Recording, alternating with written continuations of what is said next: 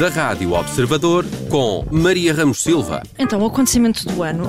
hum, eu diria que não é bem um acontecimento. Ah, Bruno Vieira Amaral. Bem, isto não me interessa rigorosamente nada. Quer dizer, agora estes mexer líderes. Pedro Buxeri Mendes. Eu lembro-me de ter visto o filme e ter achado uma bela porcaria. E Tiago Pereira. Peço desculpa derivado do meu nariz entupido. Pop-up. Vamos recordar o essencial. Às quintas-feiras, depois das duas da tarde. E aos sábados, depois do meio-dia. Na Rádio Observador e sempre em podcast. Porque nós podemos.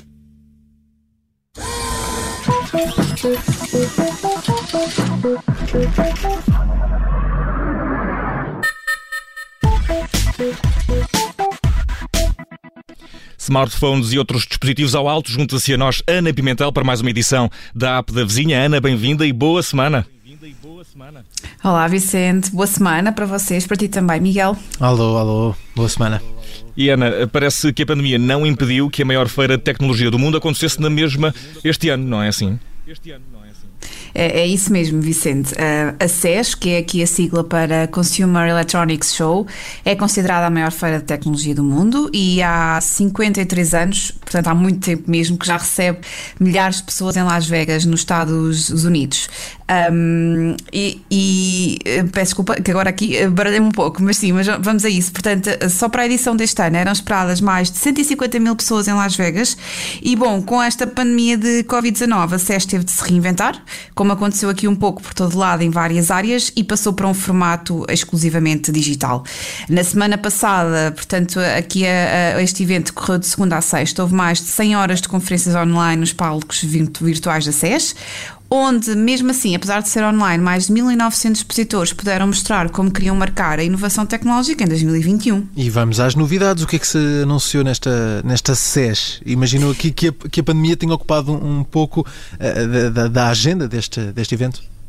Olha, uh, sim, uh, Miguel, um dos destaques desta SES foi precisamente aqui a inovação tecnológica aplicada ao setor da saúde, ou seja, como é que a tecnologia pode ser usada para travar esta pandemia, que pelo que estamos a ver parece não estar a dar tréguas, e, e houve aqui várias novidades, na verdade. A Razer apresentou, por exemplo, aquela que pode ser a máscara mais inteligente do mundo, isto aqui pelo menos é aquilo que a marca promete. Como é que é esta máscara?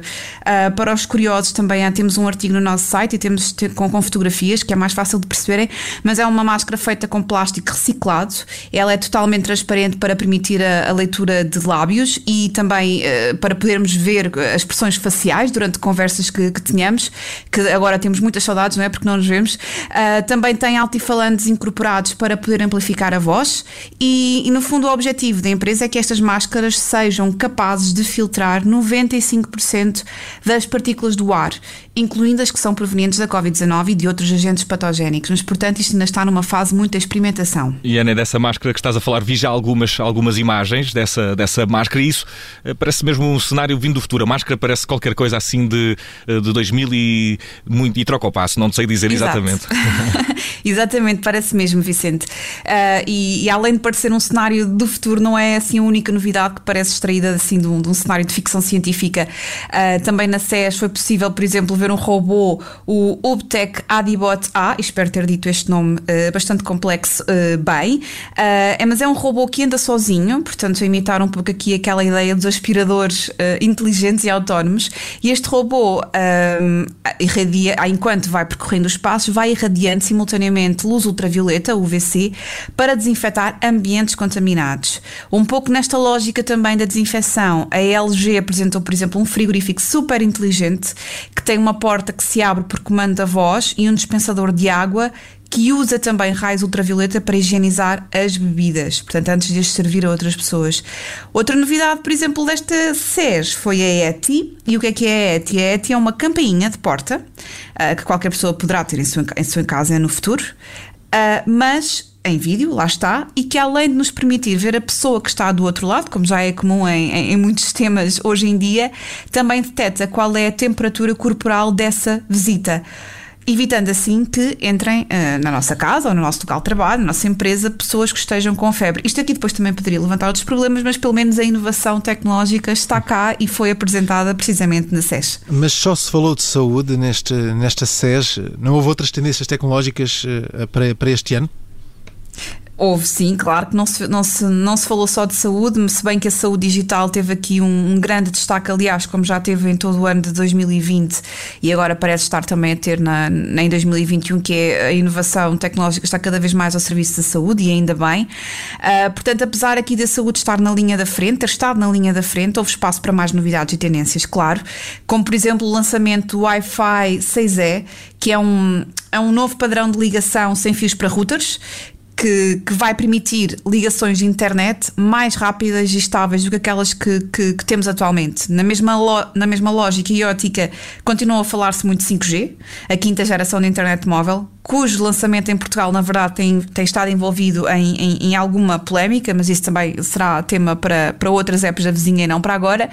Uh, houve robôs e drones, houve novidades relacionadas com as cidades inteligentes, novos gadgets, telemóveis, no fundo, tudo aquilo que faz vibrar a comunidade tecnológica manteve-se, apesar desta edição da SES ter sido exclusivamente virtual, uh, parece-me que a conferência, uh, a feira, não quis perder o seu estatuto de grande feira da tecnologia a nível mundial e, portanto, fez com que houvesse uh, espaço e possibilidade para serem eh, abordados e apresentados diferentes temas e, e produtos.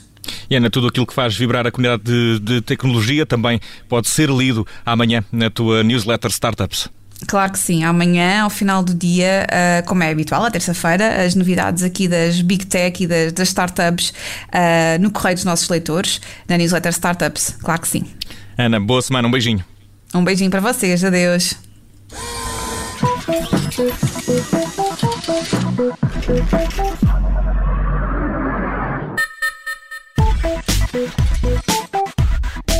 Obrigada por ter ouvido este podcast. Se gostou, pode subscrevê-lo, pode partilhá-lo e também pode ouvir a Rádio Observador online em 98.7 em Lisboa e em 98.4 no Porto.